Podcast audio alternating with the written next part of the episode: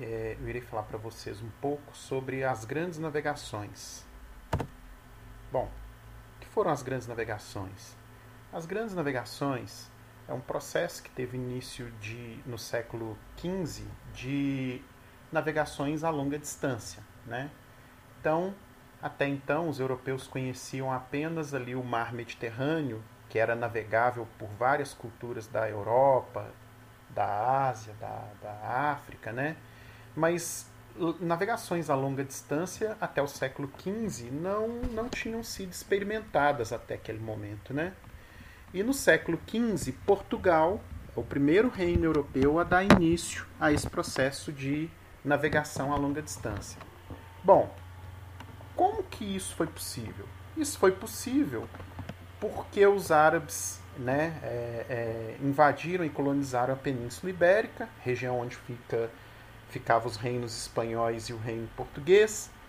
E aí, quando os europeus da Península Ibérica começam a expulsar esses árabes, a retornar esses árabes para a, o continente africano, então eles começam aí a explorar né, o continente africano e posteriormente, no final do século XV, é, vão descobrir, né, vão encontrar o continente americano. Bom, a primeira colônia é, que se tem notícia é uma colônia que fica no norte da África, que é Celta. Celta foi colonizada pelos portugueses no ano de 1415. Tá? Fica ali próximo ao Estreito de Gibraltar, no norte da, do continente africano. Bom, se Portugal foi o primeiro reino europeu a iniciar o processo das grandes navegações, então nós temos que falar né, o que, que motivou, o que, que impulsionou esse pioneirismo português. Né?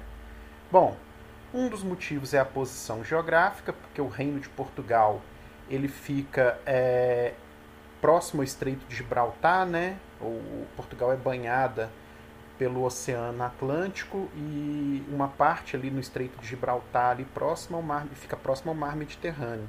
Né? É, a presença dos árabes é outro motivo que impulsionou o pioneirismo português, porque os árabes contribuíram para um melhor desenvolvimento da matemática nessa parte da Europa, que até então era uma matemática romana, né? então desprezava o zero e, e e aí as, a, as possibilidades da engenharia de construção de navios ficavam limitadas, né? e não só de navios, né? mas a matemática em si toda era limitada. É, o financiamento é, que os mercadores da Península Ibérica davam a essas empreitadas né, era muito importante também, principalmente os mercadores de Gênova e Veneza, que eram interessados em novas rotas comerciais, em novos produtos comerciais. Então eles também achavam interessante participar dessas expedições. O poder centralizado, porque Portugal é um dos primeiros reinos da Europa a conseguir centralizar o poder, né, criar um Estado nacional.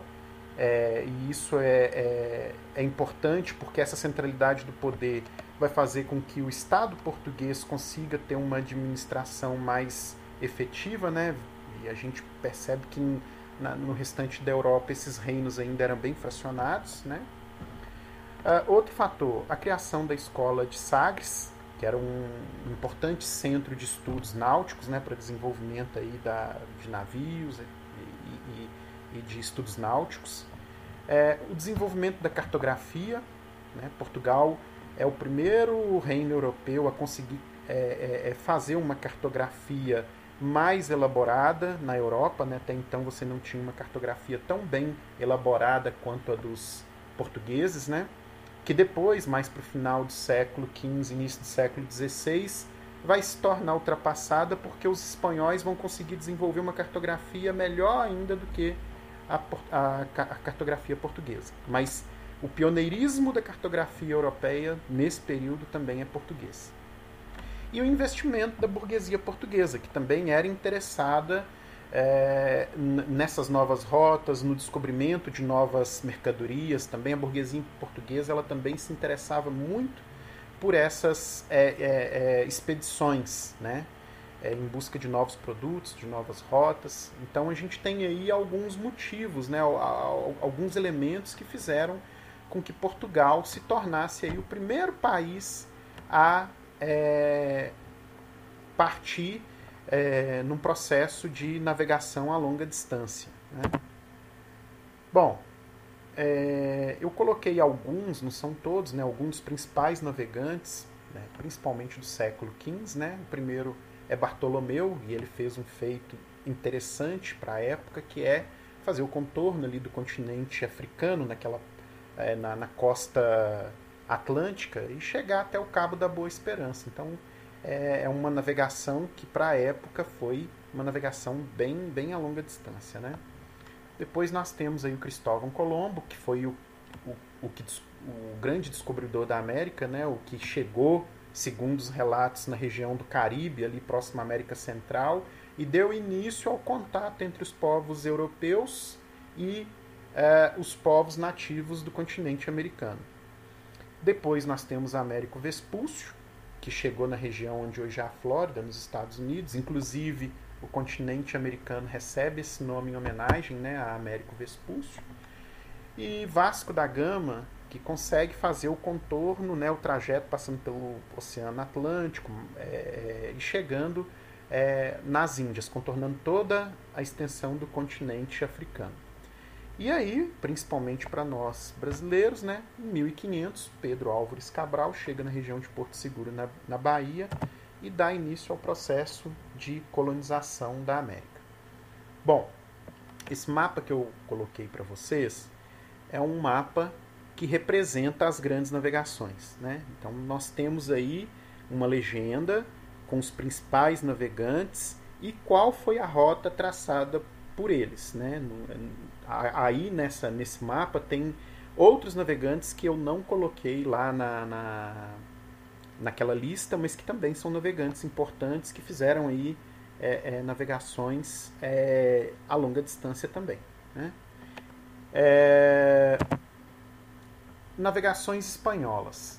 Bom, os espanhóis, assim que, que conseguiram expulsar os árabes da, da parte da Península Ibérica que pertencia, que estava né, sobre o, o, comando dos reinos é, hispânicos, é, também vão dar início a, ao processo de grandes navegações. Né? Então, na segunda metade do século XV, os espanhóis também vão é, participar do processo das grandes navegações, é, tendo uma grande eficácia, principalmente com a do Cristóvão Colombo, que é o que chegou no continente americano, né, na, segundo os relatos, no dia 12 de outubro de 1492, né, próximo ao fim do século 15, né? E a partir de, Colom, de Cristóvão Colombo é, é, dado início então ao processo de contato com os nativos da América e, o, e a posterior colonização do continente americano, né? É, pelos espanhóis.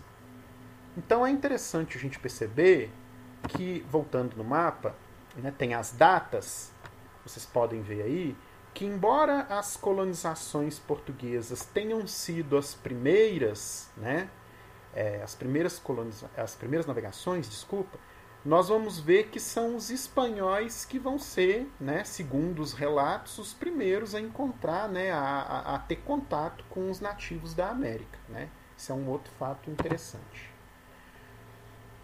Bom, para os espanhóis, eles é, acreditavam que eles tinham atingido as Índias, né? Portanto que por um bom tempo é, se chamava a América de, de Índias é, ocidentais, né? As Índias ocidentais. Depois, né, eles vão perceber que isso foi um erro, né, que nos tratava é, da Índia. Eles não tinham chegado à Índia por outro lado, mas sim se tratava de terras que eram novas, que até então eles não conheciam. Né? Bom, só que essa navegação ela se deu é, através de mitos também que haviam na Europa, né? Então os europeus eles tinham medo principalmente do desconhecido. Os portugueses eram povos que tinham medo do desconhecido, os espanhóis menos, mas também tinha toda uma uma, uma, uma cultura do, do medo do desconhecido. E para os europeus, o Oceano Atlântico é algo que, é, que dá medo. Né? Dá medo por quê? Porque é desconhecido. Eles não tinham até então navegado pelo, pelo Oceano Atlântico. Né? E aí, é, o Oceano Atlântico ele ganha aí esse apelido de Mar Tenebroso. Né? Segundo os relatos da época, né, os mitos da época, é, eles acreditavam que haviam monstros no Oceano Atlântico, que esses monstros eram tão grandes que tinham a, a, a capacidade de engolir embarcações inteiras. Né? Então esse medo pairou por muito tempo aí é, é, no continente europeu. Né? Mas é, mesmo tendo esse medo, os europeus não deixaram de arriscar né, a passar aí pelo Oceano Atlântico, a, a buscar novas rotas, a buscar novas terras, né? Eles, mesmo sabendo de todo esse mito que havia, esse medo que havia do desconhecido, eles chegam no continente americano. Né?